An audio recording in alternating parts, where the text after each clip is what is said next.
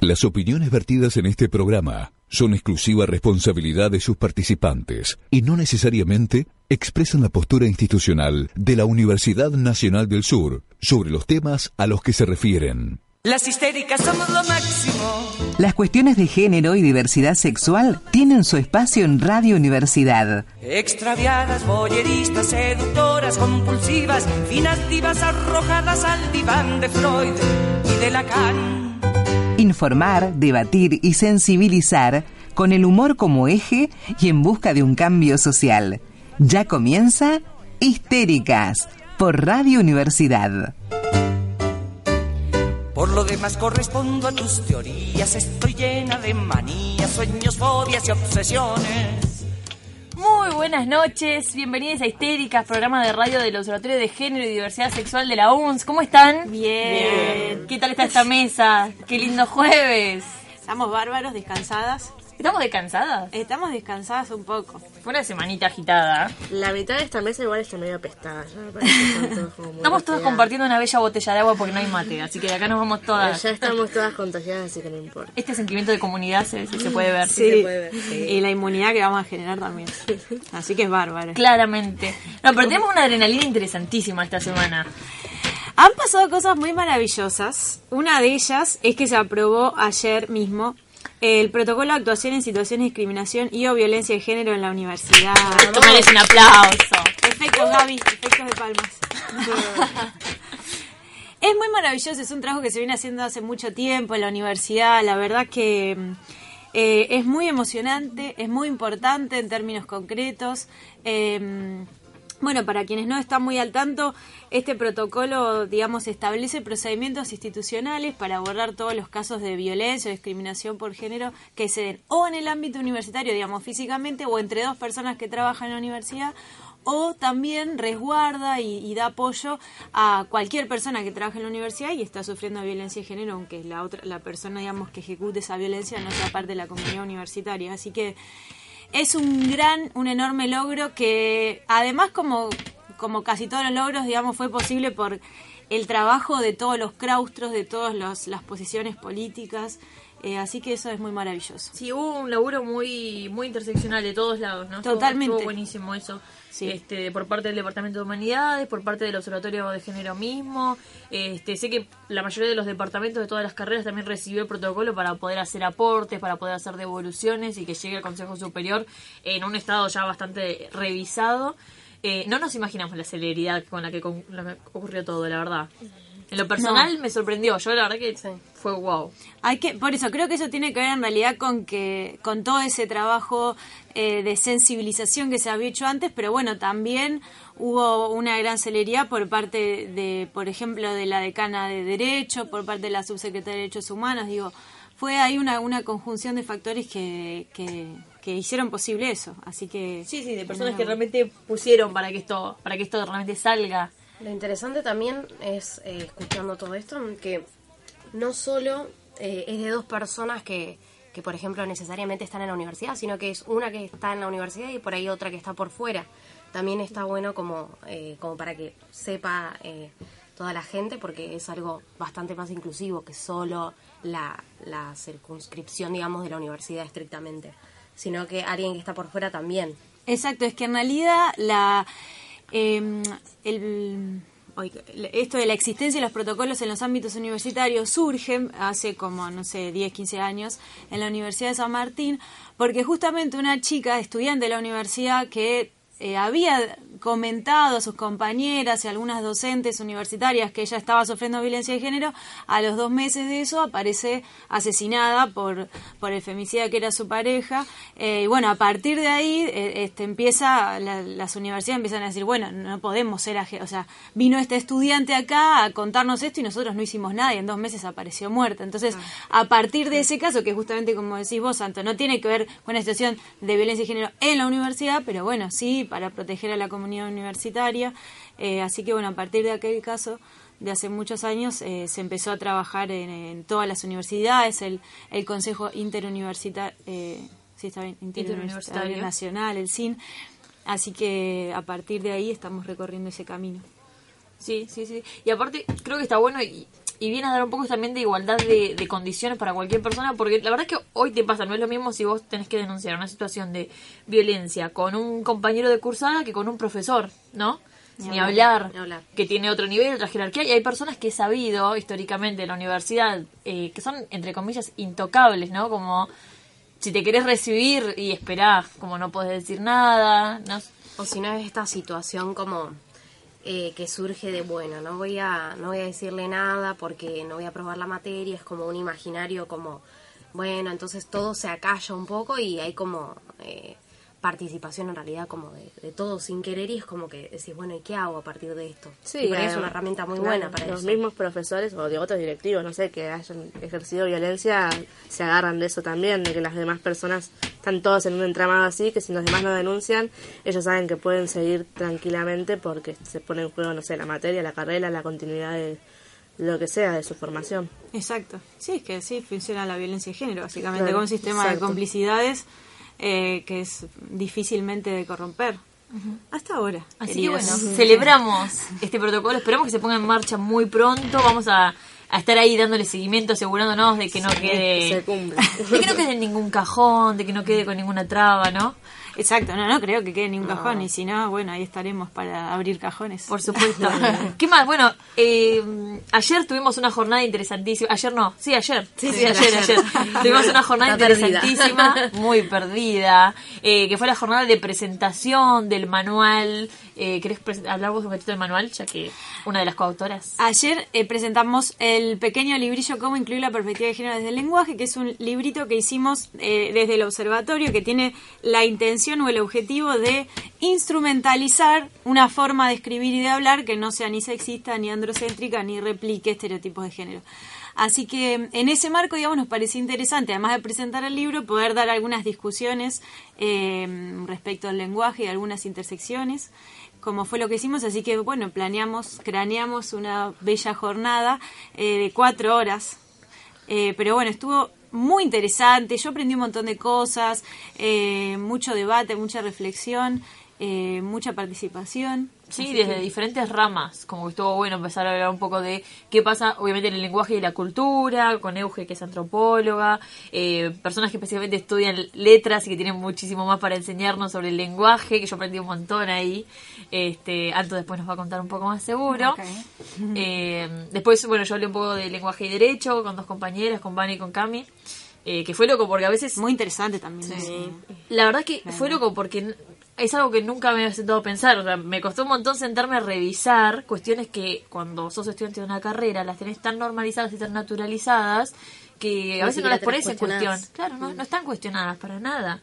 Este, y uno las lleva a tal nivel de naturalización porque no venís con esa óptica de, de revisar el lenguaje de, de la ciencia que, que estás manejando.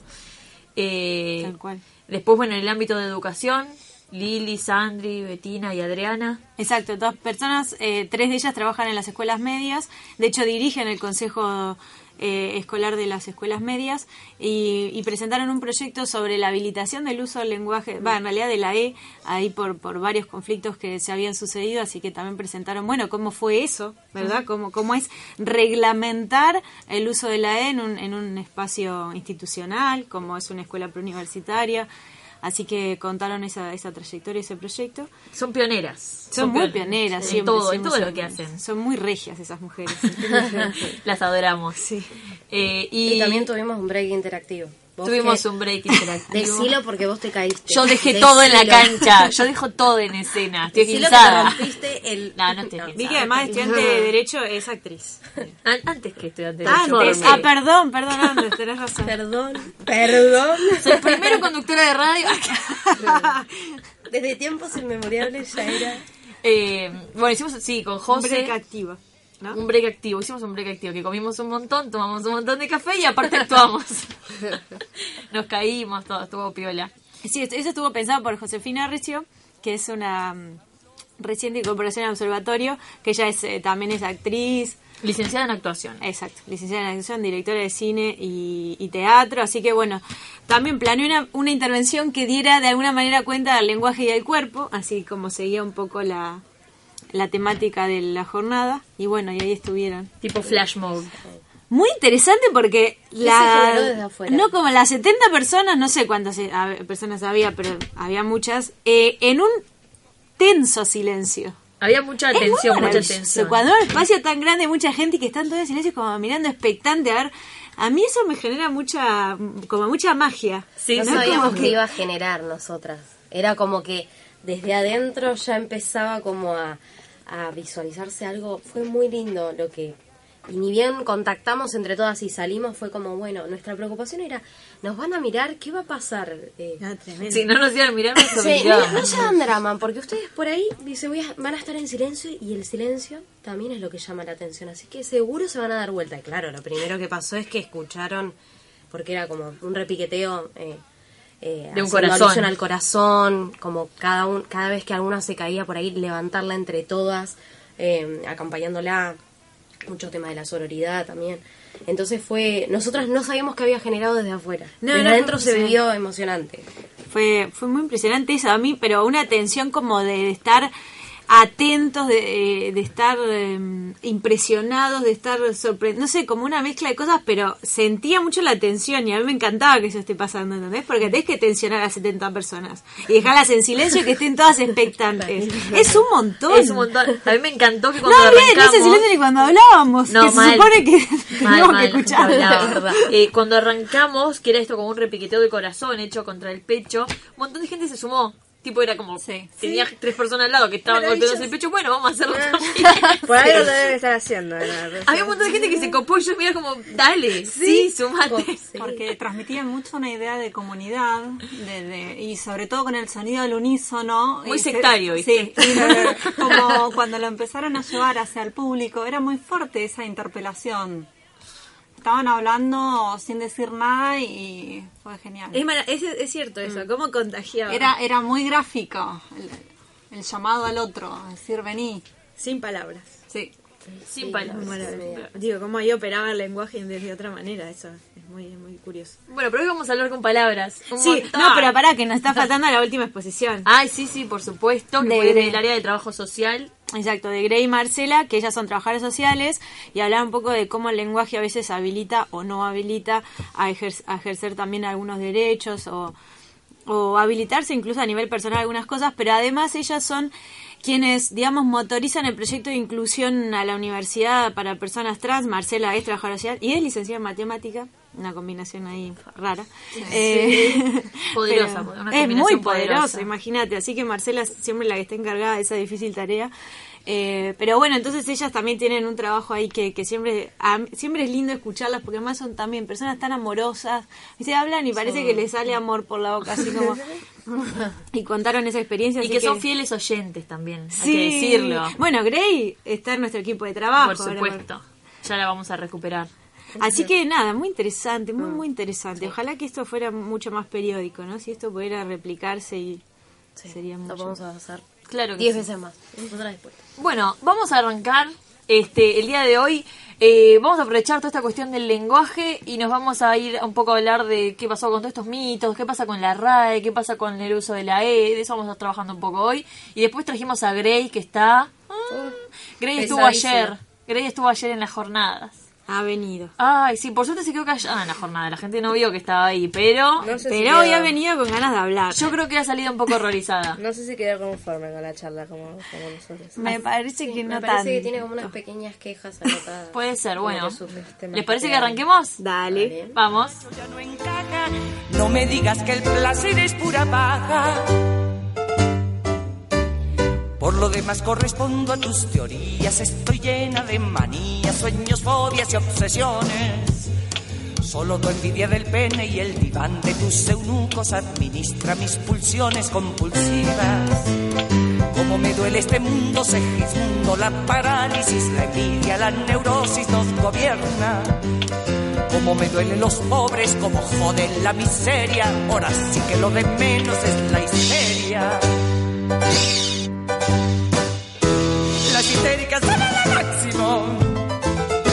Las histéricas somos lo máximo. Solidarias, fabulosas, planetarias, amorosas, superegos moderados, unilingüos para todas a placer. Ay, Segismundo, tiroide y más sano, el orgasmo clitoriano. Ay, Segismundo, cuánta vaginalidad. El orgasmo clitoriano se te escapa de la mano. Ay, Segismundo de tan macho, ya no sé si poner punto final o ponerle el punto G. Punto G. Le ponemos el punto G. Perfecto, y con el punto G nos vamos a la primer, al primer mito de esta bella jornada, de esta bella noche, y es que el lenguaje inclusivo es sí o sí usar la letra E. Eh, Eh, eh. Hacemos un corito. Nunca tanta trascendencia la letra E en nuestro en nuestro en nuestra historia, ¿no? Pero viste, bueno, porque es una letra como que siempre fue ahí medio, quedó medio despechado en toda la historia de la humanidad y de repente, De epa, repente es súper Siempre fue la O. Hay una cosa que quiero decir con respecto al, al- al concepto de lenguaje inclusivo. Uy, que, mm, que eso, esto se lo robé a alguien, no me acuerdo bien a qué, perdón. Creo que a Gabriela Borrelli, pero no me acuerdo. Ella dice que el lenguaje inclusivo, que usar esta, este este concepto de lenguaje inclusivo parece como que nos estamos autodiscriminando, porque la verdad es que el lenguaje, no lenguaje inclusivo, por- porque si no parece como que nosotros nos tenemos que venir a incluir a esta forma de hablar que ya está instituida y que nosotros estábamos afuera. y que es una forma también de desestimar est- esta nueva propuesta de lenguaje, en lugar de decir que estamos hablando de lenguaje, es, bueno, es el lenguaje inclusivo, es como Claro. eh, es Una estas con las que saltan ahora las feministas, ya va a pasar. Pero bueno, sin duda, usa- eh, lenguaje inclusivo no es usar la E. Vamos a decir lenguaje de- no discriminatorio. vamos No sexista. No sexista. Tiene que ver con hablar de manera de incluir a todos, todas, todes, eh, de no disminuir ni, ni subestimar a nadie en, en esa... Ah, traje. En, esa, en el discurso. Eh, tiene que ver con eso. Una de las formas puede ser utilizando algunas estructuras gramati- gramaticales que tiene la lengua, como por ejemplo los impersonales, los colectivos, todos esos que después por ahí los podemos ver. Y otro, bueno, ha surgido el uso de la E, que, que para mí, digamos, a nivel verbal es muy potente porque es muy molesto de escuchar. A la gente la irrita mucho. Justa- justamente por eso, porque está llamando la atención y está eh, evidenciando una postura de la persona que habla. Está diciendo, bueno, yo no estoy de acuerdo con ciertas cosas. Y te lo digo acá y te lo digo sin hacer alusión directa, ¿no? Transmitiendo un contenido que puede ser de cualquier otro tema, pero lo estoy diciendo y acá está para discutirlo, digo, y lo, lo pone en primer plano. Exacto. Y habilita un montón de espacios también. Cuando uno habla así, eh, habilita conversaciones. A mí me pasó, que se lo estaba comentando a las chicas antes, estaba hablando con una amiga y otra cosa, estábamos cuestionándonos eh, esto de la charla que había otro día, también la de amor romántico y demás. Estábamos charlando El de ese tema, fue. Muy de cuestionar eh, esto de, de qué era el amor romántico, de dónde venía, qué para ponernos en cuestionamiento de- del concepto también que tenemos de amor y de todo. Programa 2 de histéricas. Yo siempre meto el chivo. Y Por Spotify. Siempre está por ahí. Eh, y empecé a ver, a- eh, empecé como a, eh, a, a incluir la E. Y mi amiga en un momento me dice, ella sabe que ¿Estás yo bien? cuestiono Ah. todo. Y ya se está sumando mucho a la movida. Ella mm, ha deconstruido mucho en este tiempo. Me va a matar si sabe que la nombre. Em, No la has nombrado así. no la nombré. Y me dice, ¿qué, qué me estás diciendo? Eh, no, no entendía, me dice, hasta que casé que une otra. Ah, me dice, sí, yo entendí que me estabas queriendo decir. Pero como hasta que, hasta que vio que, ah, estaba cambiando la voz por la I, fue como, no, bueno, le digo, pero estoy tratando como también yo de, de, de- de incorporarlo un poco. Más allá de que quiero que me salga también un poco natural, como eh, como a todos, todas y todos que nos pasa, como esto de incluir, eh, también es un aprendizaje, un autoaprendizaje. Tenemos internalizado una forma de hablar. Da mucho tema para hablar en los almuerzos familiares, a mí me pasa. Para hablar en el mejor de los casos, la digamos. jovencita Es mejor para hablar de el todo. lenguaje inclusivo ahí en el almuerzo familiar. Jovencita. ¿Qué? A ver con qué vas a hablar hoy. ¿De qué vas a Viste que igual para menospreciarte siempre sos, ay, esto jo- la juventud sí, la jovencita, está perdida, ¿no? rompen todo. Mi abuela una vez me dijo, sí, yo también era así cuando era joven, después no, Como- yo voy a seguir Después- así. Es una reforma de desestimar más. ¿Qué cae? Tipo decir, ya terminaron todos de comer. Yo- a mí me gusta, sirven más, ¿viste? Como para. a mí me gusta molestar a mí a veces, Juan, cuando viene la cosa medio tensa, yo te tiro ahí con una E, a ver qué pasa. Y sí, pero más si la juventud no es rebelde, ¿qué, qué nos queda como sociedad? Tiene, o sea, ¿no? Como cuestionarle a la juventud la rebeldía es como cuestionarle a los bebés que lloren. Sí. O sea, eso es una instancia natural de... Sí, eso sí es cierto, pero me parece importante destacar esto de que a veces diciendo que la juventud es rebelde, en realidad le sacás importancia Sí. y la desvalorizás. Es como, Sí. es una etapa, ya se le va a pasar, ya se va a acostumbrar de que no, es una mierda y lo va a dejar de cuestionar. Ese es el, ese es El trasfondo. Claro, eso es lo que se no van a resignar, sí. Tal cual, ya te vas a resignar. Y también lo que le hace es, eh, le quita importancia porque eh, da la idea de que uno está eh, pateando todo, ¿no? Sin ningún tipo de criterio. Y hay un fundamento para esto. Exacto. Entonces como que lo, lo invisibiliza. Sí, sí, te, su- es un- te subestima, claro. Eh, pero bueno, volviendo a la E, yo iba a decir algo. Eh, ¿Sabes qué vas a decir? No. Bueno, seguimos. Eh, no, no, un poco de esto ah, del sí, sí, ya me acordé. No, porque esto lo hablamos ayer a la noche también. Esto que decía Anto, el ejercicio mental que uno tiene que hacer para usar la E, ¿no? Es como un montón. Entonces yo pensaba, imagínate si nosotros tenemos esto, que lo tenemos recontra conceptualizado, recharlado, re sabemos toda la importancia del lenguaje simbólico, pensamiento, etcétera, etcétera. Y aún así tenemos que hacer un montón de esfuerzo cuando hablamos para incluir la E y otros artículos, imagínate los comportamientos que tenemos estereotipados que, que si nos cuesta eh, nombrar algo, imagínate de- desarmarnos de comportamientos estereotipados, eh, miradas sobre la vida de ciertas cosas. Digo, para mí es, es como una pauta de lo incorporado que tenemos el patriarcado ahí en, en esto, como un símbolo de, bueno, mi patriarcado mental es lo que me cuesta usar la E, ¿verdad? Imagínate en todo lo otro que ni siquiera estamos, estamos haciendo el esfuerzo para, porque ni siquiera lo estamos viendo. Sí, que, y también eh, rescato esto que decís porque eh, ilumina un aspecto que es el gramatical, digo. Eh, hay un uso que tiene que ver con la elección específica de las palabras que vas a decir, porque no todas las palabras flexionan, o sea, los verbos, los adverbios, no se lo vas a poder aplicar la E. Entonces, uno tiene que estar bien consciente de cada palabra que está eh, que va a decir. Y esto es un argumento que a mí me parece interesante para aquellos que dicen que usar lenguaje inclusivo, específicamente la E, es hablar mal. Y de hecho implica una, eh, una reflexión metalingüística, porque vos estás eh, pensando el contenido de lo que estás tratando de comunicar, pero también estás pensando gramaticalmente qué palabras tenés que cambiar y qué palabras no. Entonces implica un proceso mental y lingüístico enorme. O sea, que nos estamos desarrollando más Es que el más, resto. Por eso en las escuelas cuando se cuando se prohíbe Este es un alto en realidad- argumento. En realidad no se debería prohibir porque esa persona tendrás que ponerle un puntito más en una evaluación, por ejemplo, porque está reflexionando Porque está jugando bien todo encima. Obvio.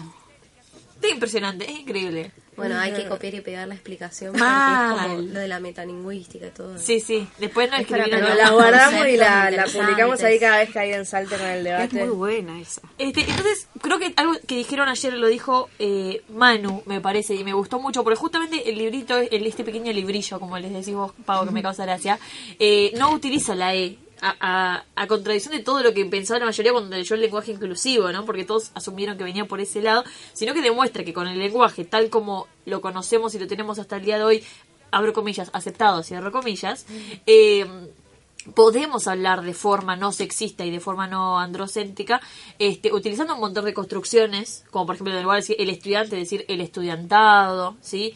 Eh, eh, hay un montón de formas de hablar sin estar hablando siempre de este masculino genérico. Eh, Y por eso, el segundo mito tiene que ver. no, está bien. Venía- ¿Viste qué pasa eso? No te preocupes, es que No, el cerebro se- está trabajando en otra cosa pero a la vez. venía, venía un alto argumento después de eso. O sea, por todo este análisis metalingüístico que estamos haciendo. claro, me estoy concentrando tanto en, en, En las jugar palabras. bien. Pero no, viene a colación con nuestro segundo mito Ya que me es- acordé. Ah, bueno. no, no, bueno. que Manu dijo justamente que el lenguaje tal como lo tenemos hoy es esto, sí, tenemos otras formas de utilizarlo, que surge esta cuestión de utilizar la E y que parecería ser lo más encaminado porque tenemos otras opciones que se empezaron a utilizar hace ya unos años, tipo, yo me acuerdo estar terminando la primaria y ya estaba el arroba ahí, en lugar de poner todos ponían tod arroba s. Lo que pasa ahí es que cuando lo queremos verbalizar, verbalizamos siempre con la O, si leemos la X o la arroba. Entonces la E viene, parecería ser la alternativa más lógica, ¿no? Que si seguimos en este mismo de evolución, este mismo sistema de evolución, lo más probable es que se termine de implantar y se termine por aceptar y se, y se utilice y las próximas generaciones la tengan mucho más eh, adaptado. Espero yo que vamos por ese camino. Siento. Sí, puede ser o puede que no, pero por el momento lo que ayuda es a, vis- a visibilizar eh, y también muestra esta, esta mm, actitud de, de- de bienvenida a todos y a todes, a la lengua y a la cultura en general. Y apoyo un movimiento que es el feminista que, que viene pisando fuerte y está todo junto, no son cuestiones separadas. Tal cual. Es, eso, ah, sí. Ah, no, bueno, uno que veo que mucha gente como que está en contra, parece como si pensara que el, el lenguaje estaba ahí, tipo cuando se crearon las personas y se instituyó de una vez y para siempre, entonces las personas se crearon y empezaron a usarlo porque ya estaba. Y no es algo natural. O sea, justamente si es una construcción que necesitan las mismas personas, se puede modificar también por las mismas personas. No digo que vamos a empezar a hablar, tipo, hay también algún parámetro para comprendernos entre nosotros. Esa es la misma gente que cuando empezamos a escribir con abreviaciones, cuando arrancó el, me- el Messenger, decía, ay, se está deformando el lenguaje y nadie dejó de hablar bien. Tipo, Claro, nos seguimos entendiendo por ahora. Es la misma gente que dice tuitear. Claro, es la gente sea, que si no decís, jodas. decís los meses del año, seguro que te dice septiembre. Exacto. Y está Es- aceptado por la RAE, hermano. Y que decían Skere hace un mes. Dice claro. ATR, ¿viste? Este, nada. Por eso no les molesta la E y en, y en eso, en línea con lo que decía eh, Anto Augusto, porque tenemos dos Antonelas.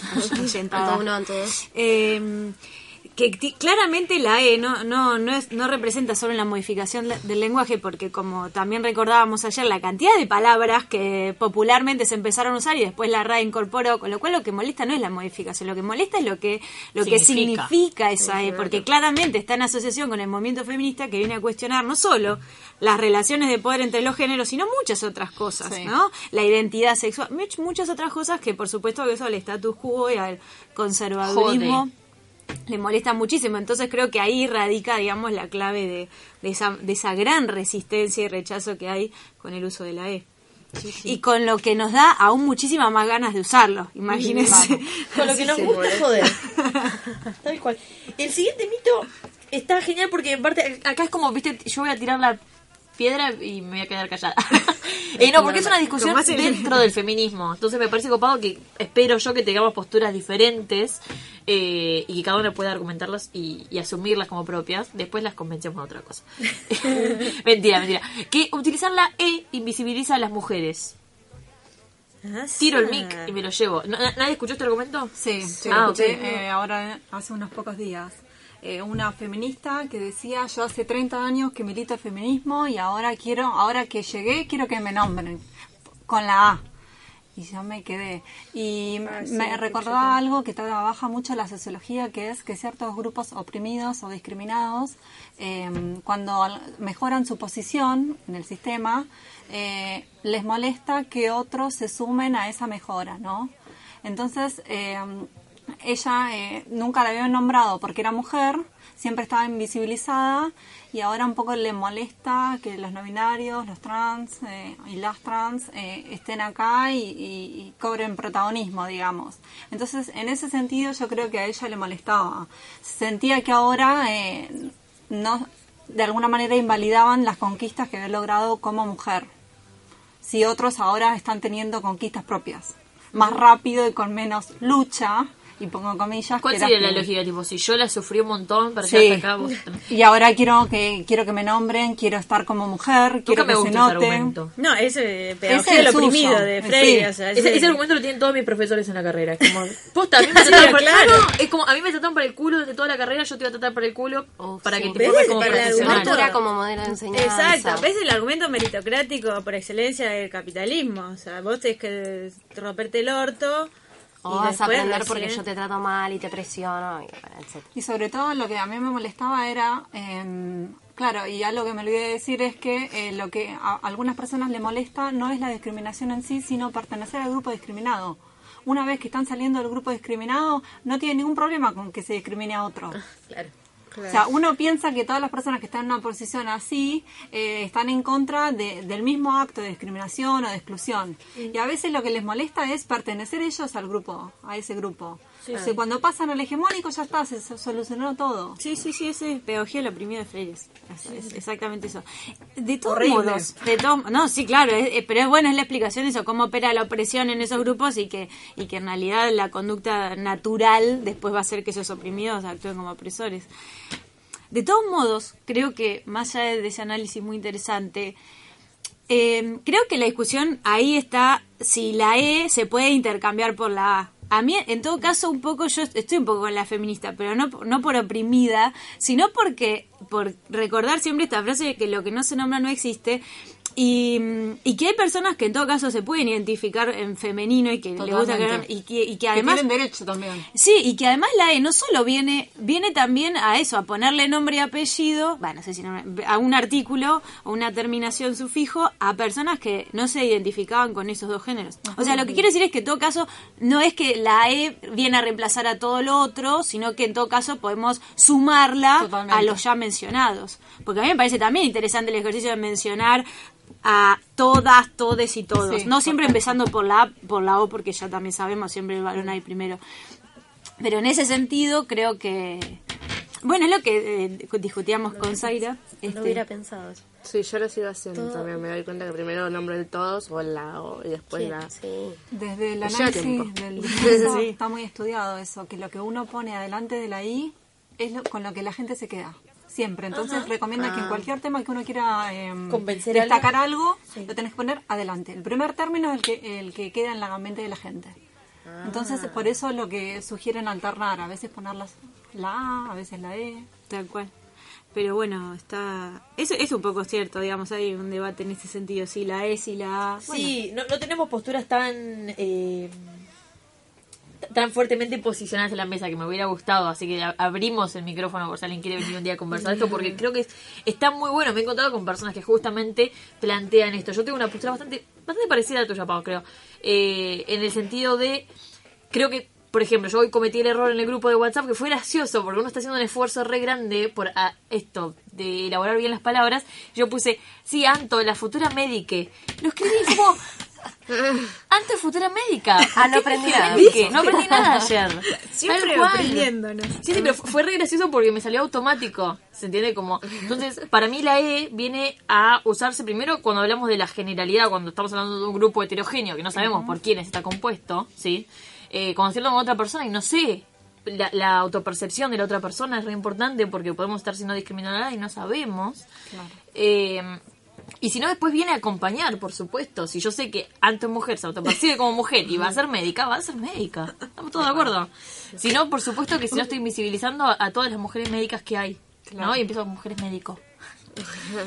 Eh, Pero está bien, bueno, hacer ese ejercicio y decir, bueno, retractarse y decir, no, pero acá vos sos, te autopercibís y sos mujer y toda Claro, médica. Pero fíjate con qué facilidad, porque esto también tiene que ver con esa estructura mental en la que nos han formateado, con qué facilidad, digamos, pasamos, eh, di- digo, continuamos con, con esta cuestión opresiva. Sí, yo lo, Pasamos lo de médico yo- a médique. Lo que yo sentí. Pasamos por la A. Lo que yo sentí después de mandarlo fue como.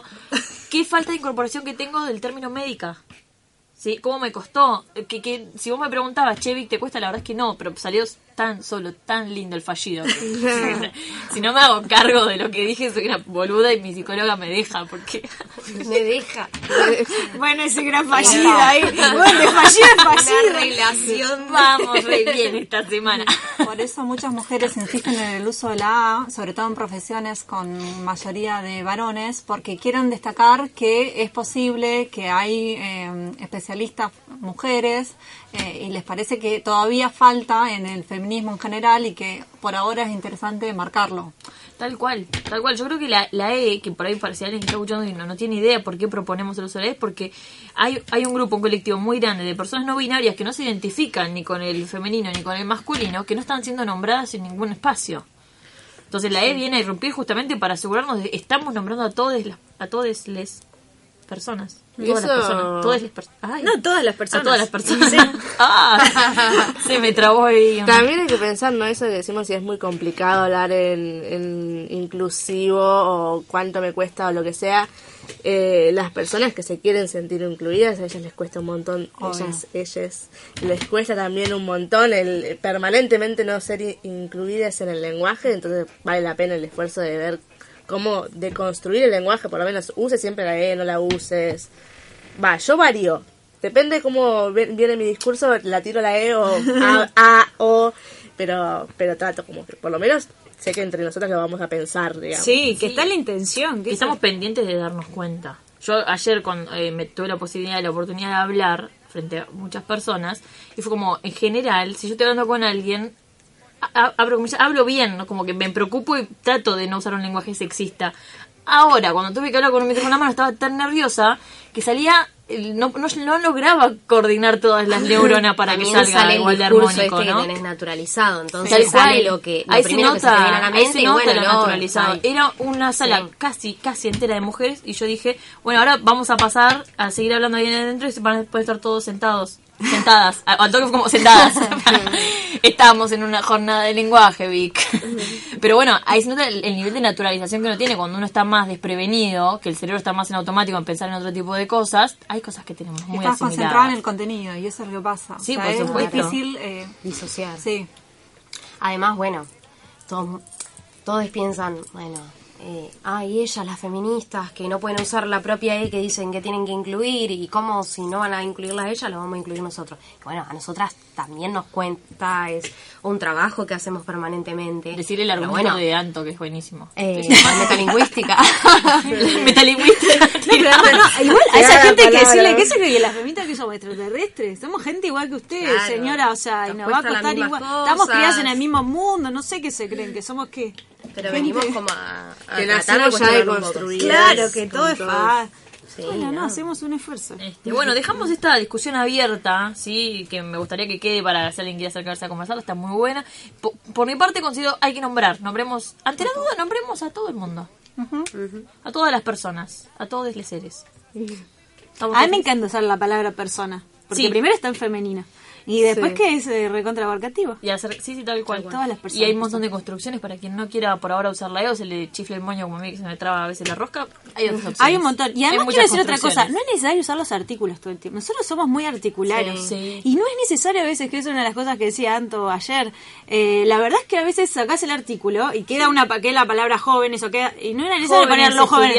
Jo- claro. Tal o sea, cual. y- Le estamos sí, agregando ahí el- lo genérico ahí necesariamente. Nos la complicamos. de- Al pedo. Tal cual. Bien, vamos con el siguiente mito que dice, pero, pero, me la pero el lenguaje español usa el masculino como genérico. Estamos todos incluidos ahí. Como que el lenguaje no es- Todos. Estamos todos, todos, todos estamos incluidos en el lenguaje. Por eso el masculino es genérico. Exacto. Eh, bueno, esto es bárbaro porque qué, qué genialidad que los hombres hayan puesto el masculino como genérico. La verdad que hay que reconocerles también que saben cómo oprimir. saben. No son boludos, porque la verdad que se había una forma de hacernos sentir menos, o, o directamente nadie, era decir, che, ¿por qué no usamos del genérico masculino? La verdad que lo han pensado muy bien. Vos estabas tipo pensando, eh, no sé, a, Sí. a- a Platón sentado en una mesa como No, muy posterior a Platón. ¿Posterior? Sí, Ah. ahí, ahí con el 1700, con la RAE. Yo creo que se han sentado cinco para mí chabones. viene de antes, para mí viene de siempre, pero bueno. Pero sí, sí, tengo, no sé qué año, pero tengo la idea de que se han sentado chabones y digan, che, tipo, ¿cómo hacemos para...? un Julio César discutiendo esto. No tengo ni idea. También tiene No, que ver- Julio César no hablaba en español hasta donde sé. Bueno, pero seguro que masculino genérico No, está en todas no, las Muy lenguas. ¿no? posterior al español como... Sí. Eh, De hecho, para los que dicen que la lengua no cambia, si no cambiara hablaríamos latín y griego, o sea, y estamos hablando español en Argentina. Ahí estamos. Eh, Estamos hablando. Nuestra lengua tiene. Castellano, ¿no es? ¿Se le dice castellano? ¿Está, está bien mal dicho? bien dicho? hay, sí, hay alternancia, depende de quién le preguntes. eh, Te preguntamos a vos. Lo que, sí, la, la diferencia a veces se habla de mm, español, por ejemplo, peninsular es el de Fania y español rioplatense sería la variedad, que es la que tiene un, un uso de la lengua que tiene características propias, depende del grupo de hablantes. Por ejemplo, el nuestro sería el español rioplatense o bonaerense, que es muy distinto de uno, qué sé yo, en, en Chaco o en Misiones o en Santiago del Estero, digamos, cada lugar tiene su modo particular, que se, es, hay un acento y también hay palabras propias que tienen que ver con las actividades que desarrolla sobre todo la, la comunidad, uno desarrolla palabras de- a medida que las va necesitando. Y a medida y tiene que ver también con el contacto con otras lenguas, o sea, con, con tu contexto inmediato. Pero mm, me olvidé lo primero que iba a decir. No, te había preguntado los lenguajes, si se llamaba español o... Yo también tengo esa duda. ¿Por qué nosotros le decimos castellano? Y Por porque hubo pero- mucha, sí, mucha inmigración, principalmente de esa zona, entonces eh, se le llamó durante sí, mucho tiempo el castellano. Eh, Castilla, que eh, iluminemos, es, es la región previa a España, que, ¿o no? La región de Castilla, sí, es antes que se instituyera España como reino, ¿no? No, ¿No sabes o no, es cierto? sé, ah, no, no, sí, sí, porque se le escuchó a ese gato esto decir una vez que Ah, perfecto. hasta incluso, porque ella en realidad lo cuenta en el contexto de hasta incluso en 1492, eh, bueno, puede ser que no sea cierto, pero más o menos estoy un, Ah, poco, sí. un poco segura. Pero ella decía esto, cuando vienen los españoles acá, en realidad ni siquiera era reino de España en esa época, sino que era el coso de Castilla, tiene un nombre, la región de Castilla o algo así. Bueno, como que ella decía la gran mentira de España colonizador, porque ni siquiera en ese momento era reino de España, entonces... Pero bueno, en fin, volvamos a lo importante, Anto. No, lo que iba a decir es que mm, en el último Congreso de la Lengua que se hizo acá surgió este tema de cómo llamamos a nuestro lenguaje, si se debería llamar Congreso de la Lengua Española o eh, de eh, hablar de, de algo que mencione también América, porque estamos Sí, acá, la lengua o sea, americana, no sé. Es cierto. eh, eh, hablar de hispanohablantes. Porque eh, también, ¿por qué se llama español? Horrible. Bueno, y eh, una de las Sí, intervenciones habló traer la, la voz española al Congreso. La voz, y ahí española eh, tenía como una fuerte impronta del país España y de todo lo que significaba en este contexto y en el, en el Congreso, ¿no? Es decir, por qué seguimos pensando que España tiene derecho a regular, a regular cómo hablamos nosotros acá si es una realidad totalmente distinta. Entonces ese tipo de cuestiones surgieron. No era la expresión más feliz, voz española. No era. Y no, no se propusieron alternativas. Se propusieron hablar, bueno, algunos eh, propusieron hablar de lengua castellana y otros eh, de hispanoamericana. Hispanoamericana puede ser. Castellano yo lo tengo muy adquirido. Yo Tipo, Lo tengo muy asumido, sí. casi que no es propio, pero si veo la historia es como, hecho no es propio. Eh, pero bueno, lo tengo reasumido. Me sale más decir que yo hablo castellano que yo hablo español. Sí, a mí también. Español, no, no hablo. Tal cual. Sí. A mí me pasa eso también. Pero Bueno, bueno, las disciplinas de más de lingüística se habla mucho de español, pero se le pone el, el territorio, porque es clave, la variedad que nosotros le llamamos. vari- eh, nosotros seríamos español, replatense o bonaerense. Hablamos de eso, no hablamos de castellano. Bien. Muy bien. Bueno saberlo. ¿Les parece que pasemos al primer tema? ¿Vale? Vamos a escuchar Millonaria de Rosalía. Que jo sé que no és culpa ser milionària. Si ploguessin sant els bitllets pels aires. Un dia per Mumbai i el següent a Malta. Sempre ben escoltada, prova de bala. El que voldria és tenir un Bentley de color blanc i un de color verd. Però tot això sé que no ho puc fer fins al dia que tingui molts diners. El que voldria és tenir només vull veure bitllets de 100 Signa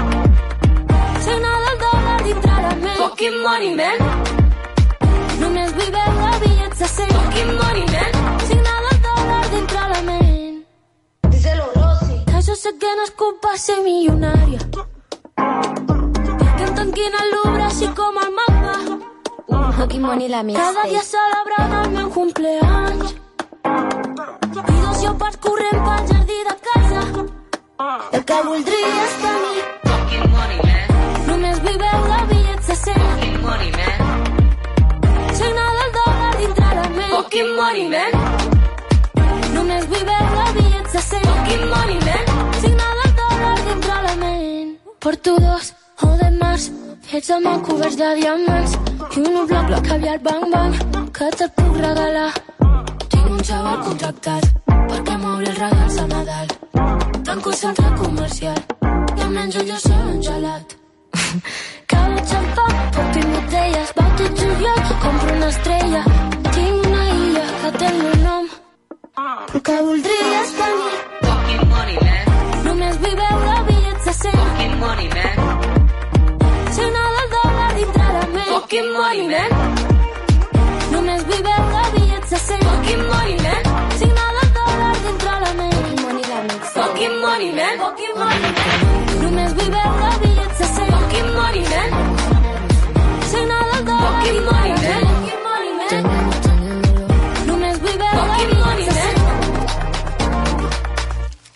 Las histéricas somos lo máximo. Las histéricas somos lo máximo. Extraviadas, boyeristas, seductoras, compulsivas, finas divas arrojadas al diván de Freud y de Lacan. Ay, Segismundo. Y acá estamos, ya llegó. La verdad es que no sé si estar contenta o ya me, me frustra un poco, pero bienvenida nuestra queridísima y a veces terca y dura como una pared, Graciela. Alfalo. Hola, ¿cómo me vas a recibir así, por favor? Yo que las quiero tanto. Chicas, ¿saben que ayer estoy un poco preocupada porque estos jóvenes rompen todo? Ay, no, ¿qué te- Rompen te, robaron o todo. algo? ¿Qué pasó, Pau? No, ¿Qué pasó, no. Grace? Grace. Fui a una jornada sobre lenguaje. Ay, qué bueno. No saben las barbaridades que decían ahí. Yo no puedo creerlo. Pero vos sabés que nosotros también fuimos a una jornada de lenguaje ayer. Eh, estuvieron recopadas. No sé si fuiste otra, capaz. ¿Una ahí en Rondó? ¿Una ahí Sí, en Rondó? Fuimos a la misma, Grey, pero estuvo buenísima. Pero por favor, hablaban de, de lenguaje no discriminatorio. Sí. Pero si quieren no discriminar, eh, eh, traten bien a los ancianos, por favor. Pero obviamente, creo que son cosas que pueden ir juntas, ¿no? Podemos- Aprendan lenguaje de señas si quieren no discriminar. ¿Vos sabés lenguaje de señas, Grey? Pero por supuesto que no. Pero yo no quiero hablar no discriminar. A vos no te No, interesa es, el es- tema. es consistente, por lo menos está buena. Claro, menos consigo misma. ¿Sabes lo que decían ayer? Vos te, va- te Yo- yo acordarás. tuve, ¿Te sí, acordarás? pero contame qué fue lo que más te impactó, porque por ahí algo que se me pasó a mí. Decían, primero, que el lenguaje Sí. se podía modificar. Vos podés, que había, que usaban esta letra, esta letra, que me saca tanto de quicio, la letra E, la ponían al final de todo, yo no sé a dónde vamos a ir a parar con esta gente, un espanto. Escribieron un libro sobre eso. Yo no doy más, no doy más. ¿Qué más? ¿Qué más van a venir a buscar? Propone directamente eliminar la E de lo que sería el Ah, lenguaje. como que ahora le agarró bronca, O sea, tipo. lenguaje, lenguaje. Yo lo que digo es, si estamos tan bien así, ¿cuál es la necesidad? Además, escúcheme una cosa. Eso está mal. Nosotros, nosotros, todos, Nosotras. todas las personas. Usted, usted. Grey, no, pero Grey, acá en la mesa somos todas mujeres. Pero, mi amor, O, hay- o vos, eh, eh, eh, en, Capaz en nombre no de quién estás hablando. estoy hablando en nombre de la, del país, que Ah, además sí. ha Ah, sido, representantes. nosotros somos hijos del reino, de, de- del reino de España, ¿verdad? No. Hijos, hijos naturales, naturales. ¿Y los pueblos originarios, Grace? Acá, Nos matamos que- para en- originales. convivencia, naturalmente, en convivencia, querida. Pero escuchame una cosa, tenemos lo que dice la REA, esta, el río, la RAE, que se, es gente que estudia muchísimo para decir este cómo hay que hablar, entonces qué falta de respeto. ¿Qué falta de respeto? La RAE dice perfectamente eh, en todos el diccionario que se buscan en toda la internet que, La la, internet. que no se puede usar la E, queridas. Entonces yo me pregunto, ¿qué falta de respeto es esta? Claro, hicimos una jornada entera en contra de algo que dice la RAE. Totalmente. ¿Por sí qué no? ¿Por qué no hacen otra cosa en ese tiempo? Se ponen a tejer pulóveres, cosas. Seguro. Usted no sabe que la RAE es una entidad española, ¿no? Pero por supuesto, honrada estoy, honrada que los españoles nos digan cómo hay que hablar. Sí. Con, con especialistas españoles que conocen la realidad lingüística Exacto. española. Necesitamos gente que venga de ese, de ese, de ese Que nos continente a decirnos cómo vivir. Hay academias de la lengua en Argentina, hay muchos científicos, hay lingüistas, hay, análisis, hay analistas del discurso, hay gente que se preocupa por estos temas y estudia mucho. Pero vos decime, querida, Sí. son mejores que la RAE.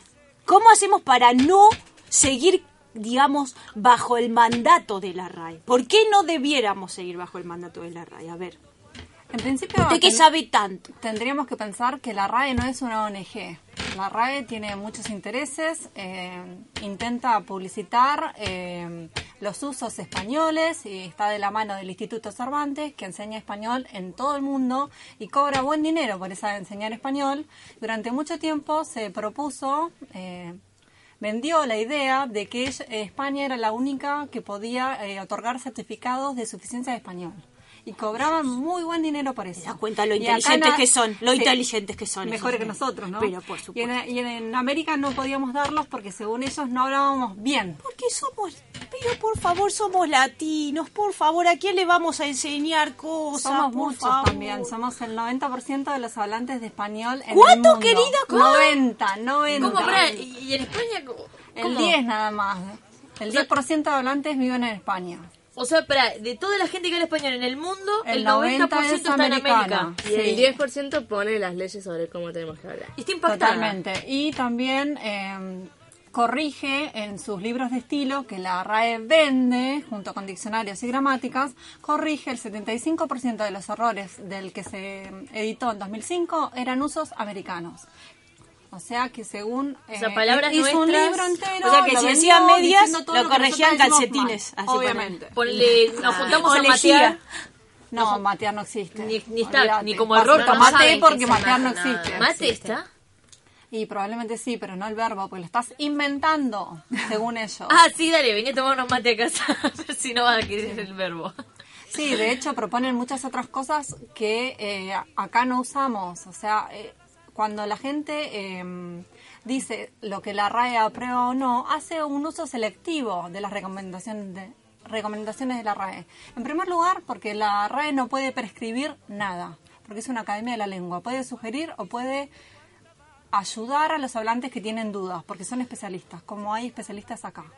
Entonces, no prescribe, no puede decir cómo tenés que hablar. Si vos le, le preguntás, puede elaborar material de consulta, en primer lugar.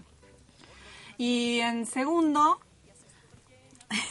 Eh, Vos sabés que antes de que te interrumpo un cachito, mientras que pensás de paso. Eh, ahora para el Día de la Independencia, el 9 de julio, hubo un tweet que estuvo circulando por todas las historias y me gustó muchísimo, que decía, para vos, que estás festejando el Día de la Independencia, que estás poniendo feliz Día de la Independencia, después no me vengas con que la RAE no me acepta tal totalmente, palabra. totalmente. En, en segundo lugar, Pero ¿sabés la angustia que han tenido los los los independentistas, querida, de, de separarse de España? ¿Sabés la angustia de esos muchachos? Yo no hubiese querido estar en sus pantalones, querida. en segundo lugar, eh, hay, hay usos del, del- del español que promueve la RAE con los que nosotros no usamos y no estamos de acuerdo. Por ejemplo, traducir las voces, eh, los extranjerismos, como le llaman ellos. No decir youtuber, decir youtubero, diríamos nosotros. o WhatsApp, escribirlo con G y sin H. O sea, WhatsApp con WhatsApp G. con G. Claro, sí. Usar ratón. Ese tipo de cuestiones que te hacen mouse. parecer un idiota acá. Ah, yo no uso ratón, yo uso el touchpad. Bueno, entonces tampoco le vayas a preguntar a, a la RAE cómo tenés que usar el lenguaje.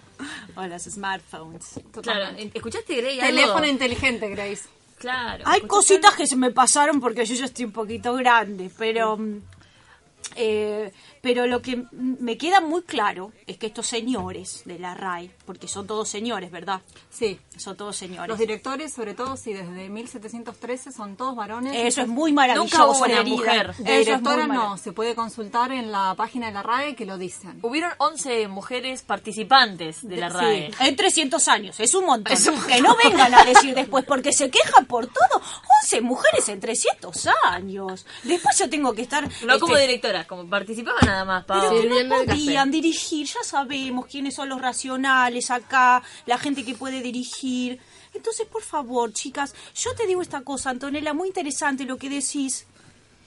Pero estamos hablando del Instituto Cervantes, ¿verdad? Sí, Que Cervantes es un escritor, ¿verdad? Sí. Un escritor de un gran clásico. sí. Un gran clásico de que se Don llamaba Quijote. como Don Quijote. Sí. Entonces nosotros no tenemos ningún clásico como ese cuento, novela o como se llame. ¿Cómo no? Entonces no podemos competir con esa gente. Harry Potter para mí es un clásico. Tenemos eh, geniales escritores. Pero no lo escribió una De latinoamericana. hecho, de hecho, los escritores que pensaron un poco América Latina y Argentina, en, eh, la- los románticos, después de la independencia, se cuestionaron claramente pertenecer a la RAE. De hecho, invitaron a uno y eh, les devolvió la invitación, ¿no? Aceptó porque pensaba que si nos habíamos independizado políticamente... ¿Quién fue ese ingrato? ¿Quién fue ese ingrato? No, ¿quién fue el, que, el Nombralo. boludo que lo volvió a invitar? Gutiérrez, creo. Eh, pero pensaba claramente que teníamos que hacer un- una distancia cultural. Totalmente. Que ¿Quién fue el que lo volvió a invitar? literatura. Hasta la RAE entendió. Claro, que dé cuenta de nuestra realidad y eh, nuestro lenguaje, nuestra variedad. No lo decía de esta manera, pero. Y, y a alguien se le hace volverlo a 200 invitar años y, tenían esto muy claro. Y lo volvimos a invitar y ellos picaron. Como dijeron, ah, sí, mejor vamos a ir a colonizar lingüísticamente. Lo que pasa es que mm, al ser una institución de prestigio, eh, uno, muchos especialistas quieren pertenecer, quieren eh, formar parte de iniciativas conjuntas, entonces eh, no es un lugar de cuestionamiento. Si cuestionas, no entras, porque entras eh, si alguien te, te invita, digamos, no puedes postularte vos solo. Ah, entonces, sí. si entras, no podés cuestionar todo, y ahí está el tema. Te- Tengo que hacer un último argumento, por ahí Grey tiene más, ¿no? Pero esto para el almuerzo del domingo, que yo voy a llegar y voy a decir hola a todos y este argumento va a estar seguro. Y es que necesitamos a la RAE como lengua española, la necesitamos, porque si no hay un organismo que cuide la lengua, se deforma, se va a extinguir el español. Bueno, eso es totalmente falso. Totalmente falso porque eh, hay, somos la segunda lengua más hablada en el mundo, junto con el inglés eh, y el chino. Entonces no se va a extinguir. Durante mucho tiempo se vendió esta idea, se promovió esta idea para justificar políticas de control de la lengua de distintas academias, de distintos lugares, ¿no? Como una de ellas la RAE, que si, sin el cuidado y sin eh, el control y la vigilancia de estas entidades íbamos a hablar cada vez peor cosa que no es cierta. La lengua es un algo vivo, un organismo vivo que está en permanente cambio y que responde a las necesidades de los hablantes. Si en Argentina tenemos un fuerte movimiento de ampliación de derechos y que está apoyado por leyes nuevas, eh, en- tenemos que acompañar estos del lenguaje. Y también esta política y esta idea del lenguaje inclusivo se enmarca en otras eh, discusiones sobre la lengua como por ejemplo el tema de la educación bilingüe en los pueblos eh, originarios, que tengan, hay un derecho de que puedan hablar su lengua materna, el tema otro de que el inglés es la lengua de la ciencia, si vos querés publicar en determinadas revistas prestigiosas tenés que escribir en inglés sí o sí, o Y somos la segunda lengua del mundo. O Tipo. sea, ese tipo de, todas acompañan, no es un capricho, no es una moda, es un es una discusión real con, con importancia en la vida de la gente que es- que comparten el comparte la lucha con estas otras eh, que también se juegan en el lenguaje pero que tienen impacto en la vida. Te voy a llevar al almuerzo del domingo directamente. Dale. Es muy amorosa esta chica, es muy amorosa, pero dice algunas cosas que yo no sé. Esto, la lengua es un organismo vivo, ampliación de derechos, querida. Yo realmente, ¿sabés qué hace falta en este país? ¿Qué? ¿Sabés qué hace falta en este país? No, no, un no, servicio no, no. cívico No, voluntario, no, querida. no, Eso hace falta en este país. ¿Sabes qué? Te voy a traer un tema y ahora hablamos de eso, ¿te parece? Vamos a escuchar a Nati Peluso.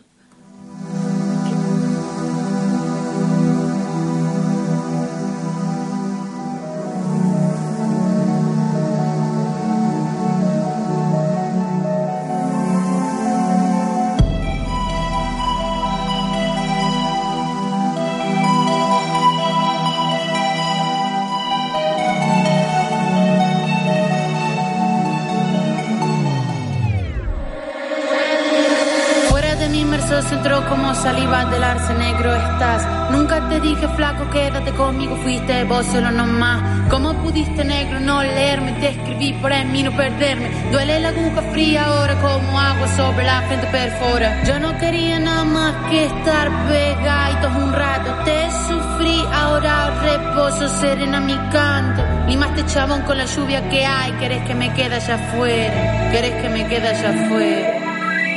Veneno en mi valle, te hace falta más coraje. Vengo vestida de diabla, paseo por tu calle. Llevo un vestido Versace, sé que ahora que te raye. No hace falta que te vaya, nena, afrontame. Te hace falta coraje, te hace falta coraje. Te hace, te hace, te hace falta coraje. Medallas para convertirme de oro y olvidar todas las rayas que te volaste ayer. Voy a perderme a la pana en busca de placeres. Yo callaré, me dijiste no fallaré. Tuviste la belleza. Te hace falta coraje, te hace falta coraje, te hace falta, te hace falta coraje, te hace falta coraje, te hace falta, te hace falta coraje, coraje, co, co, coraje, coraje, co, co, coraje, coraje, co, co,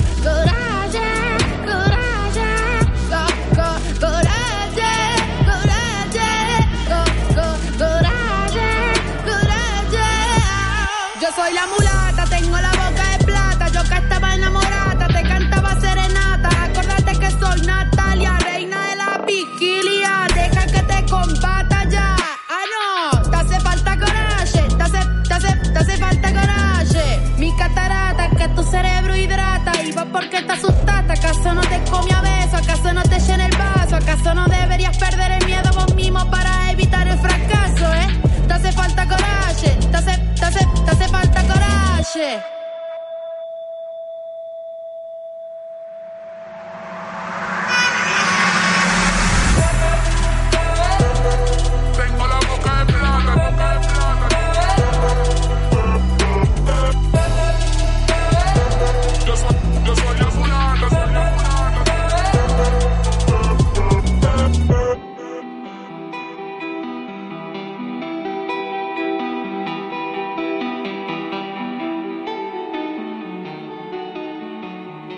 Las histéricas somos lo máximo.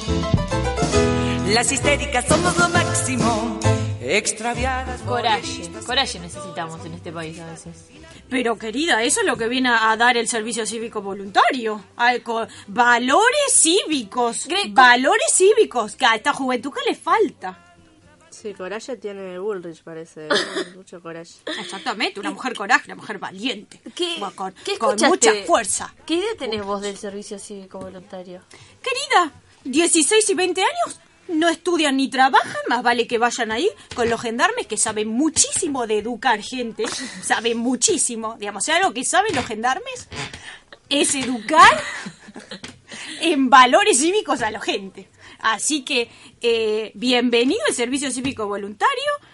Una oportunidad de formación, valores democráticos, republicanos. No, perfecto que lo dé la gendarmería.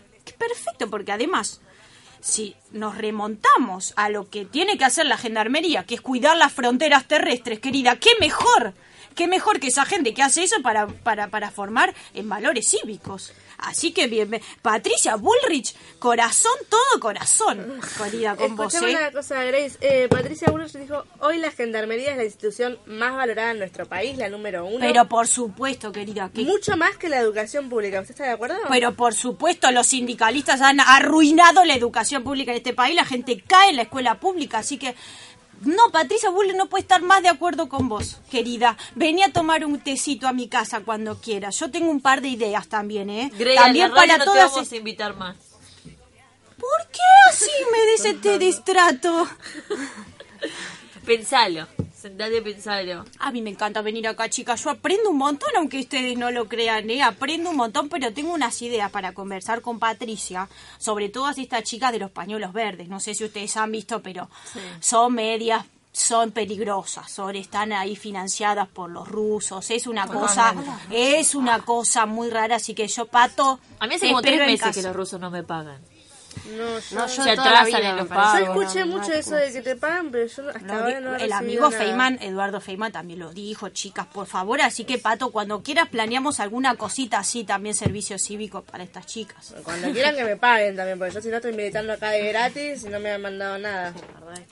Nada, muy lindo todo, la verdad que qué lindo país. Este, nada, si tenés entre 16 y 20 años y sos un joven que te están invitando a un servicio voluntario en Valores, No vayas. no vayas. Eh, no, es preocupante, más Por allá más de- que te prometan viajes en helicóptero. Sí, sí, Ay, los viajes en helicóptero sé que suenan bien, pero no, no. eh, dicen Una que, trampa. Claro, como formas de incentivar la participación. Pues, ¿cómo vas a hacer que un, justamente que un joven que no está eh, ni estudiando ni trabajando decida ir a este servicio cívico y, y un Los ninis, como le y, dicen. y un señor respondió, no, va a haber incentivos, como dar una vuelta en helicóptero.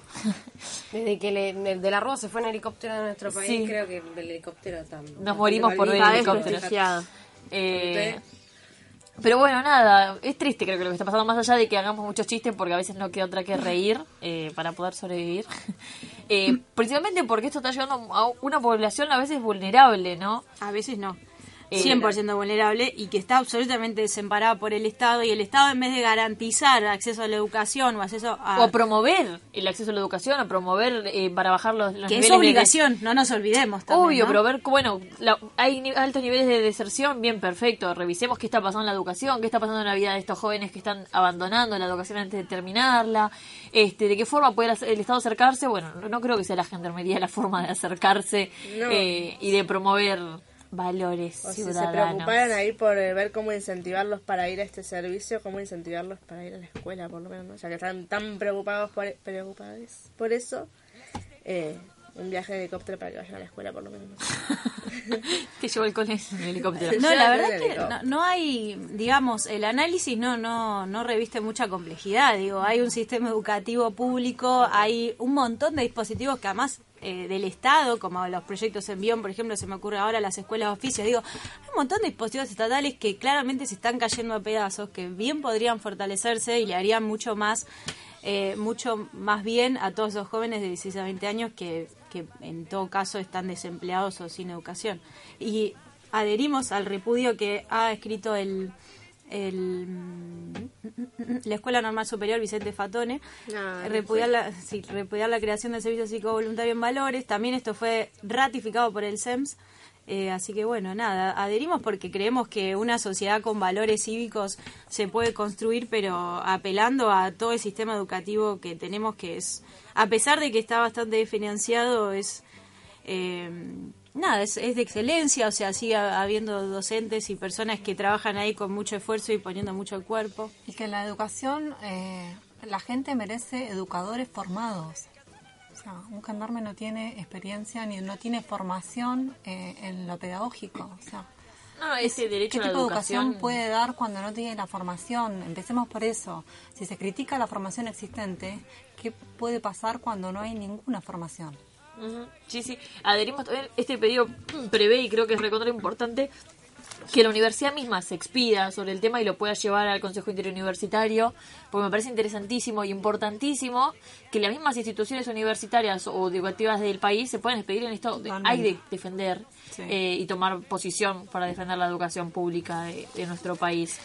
Si no, seguimos cayendo en este desprestigio creado, ¿no? Porque en lugar de cuidarla y de brindar recursos a una educación que claramente está con falta de recursos, y tenemos un montón de compañeros y compañeras trabajadores que son completamente precarizados en sus labores que hacen en diferentes barrios y demás, empezamos a introducir otro tipo de mecanismos muy preocupantes eh, para trabajar con estos jóvenes. Entonces, nada, compartimos nuestra preocupación, nuestro Sí, repudio. y, y además una cosita más chiquita, pero ju- justamente el mecanismo de, de ¿Alguien puede decir esa palabra por mí? Gracias, de desprestigio de la educación pública. Tiene, digamos, eh, justamente opera de esta manera. Si un gendarme, que como decía Antonella, no está formado para eso y vos le estás adjudicando esa responsabilidad, o sea, claramente te estás cagando en la formación de toda la persona que trabaja en el sistema educativo nacional, claramente. Y en el derecho de la gente a una educación de calidad. Y, y, y te digo más, y redoblo la apuesta, y te, y te estás cagando, además, en el trabajo de los gendarmes. Ese no es su trabajo, pero es cierto. Ellos tienen otra responsabilidad, o sea, acá hay, hay como un cruce de responsabilidad de la gendarmería, está para cuidar no nuestras fronteras terrestres. Exactamente, ellos tampoco tienen por qué exponerse a eso, tienen que cumplir otras responsabilidades. ¿Sabes qué pasa, Pau? Es que si vos no le das cosas para hacer, correr el riesgo de que efectivamente frenen el narcotráfico y no queremos. Totalmente. Entonces hay que mantenerlos ocupados. Le vamos a llevar pibes. Eh, y bueno, estamos llegando ya al cierre. Nos tenemos que ir, a pesar de que les encanta escucharnos. Pau, ¿querés volver a nombrar el nombre del librillo y dónde lo pueden conseguir nuestros queridos oyentes? Recomendamos el libro Cómo incluye la perspectiva de género desde el lenguaje. Es un manual muy instrumental, no hay excusas, está dentro de las normas del lenguaje. Eh, se puede conseguir online en la página de la editorial de la UNS, Ediuns, o en Santiago del Estero 639, Bahía Blanca. Perfecto. Y bueno, con esto nos despedimos. Muchísimas gracias. Hasta el próximo jueves. Antes que histéricas, históricas. ¿Quién va a detenerte? ¿La muerte, la edad o la idea? ¿Quién va a detenerte? ¿Quién va a detenerte? ¿La muerte, la edad o la idea? De tanto que siente eufórica, antes que histérica, histórica, de tanto encanto, pictórica, de tan gustosa, rica, tan quimérica, fabrica, hormona, calienta, lubrica, hasta los maricas, hechiza, satírica, a veces le da besos a Dios por unos pesos a vos. Gracias por ser como sos y te va, la salida te indica, irónica, es una estética con poética, con la base que suena y cinética y simpatiza con el tipo de tu lírica, pero a vos ni te ubica, te desubica, sube acá y sube acá, wow, hacia adivinanza gitana, no tiene un método, lo hace con quiromántica, no tiene un título, tiene lencería erótica, se pone romántica, un poco afónica, un poco histriónica, te enferma de forma crónica, primero te da... Las histéricas somos lo máximo. Esto fue Histéricas. La cuestión de género y diversidad sexual tiene su espacio en Radio Universidad. Informar, debatir y sensibilizar con el humor como eje y en busca de un cambio social. Histéricas. Hasta el próximo jueves a las 22 por Radio Universidad. Las histéricas somos lo máximo. Las histéricas somos lo máximo.